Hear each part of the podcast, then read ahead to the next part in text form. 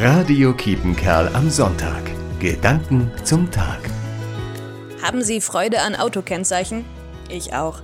Auf der Autobahn freue ich mich über versteckte Wortwitze und Zahlenspiele. Im Autoverkehr kennt die Kreativität, zumindest in dieser Hinsicht, keine Grenzen. Und deshalb konnte es natürlich nicht anders sein. Als mein Freund und ich vor kurzer Zeit unser erstes Auto kauften, musste ein guter Witz her. Unser neues Auto ist ein weißer Opel. Wir haben eine Weile hin und her überlegt und dann war klar, das Kennzeichen lautet so: MT283. Also die Bibelstelle Matthäus Evangelium Kapitel 28 Vers 3. Dort heißt es über den Osterengel, seine Erscheinung war wie der Blitz und sein Gewand weiß wie der Schnee. Immer einen Engel auf der Autobahn wünscht Ihnen Vikarin Jannika Schneider aus Coesfeld. Radio Kiepenkerl am Sonntag.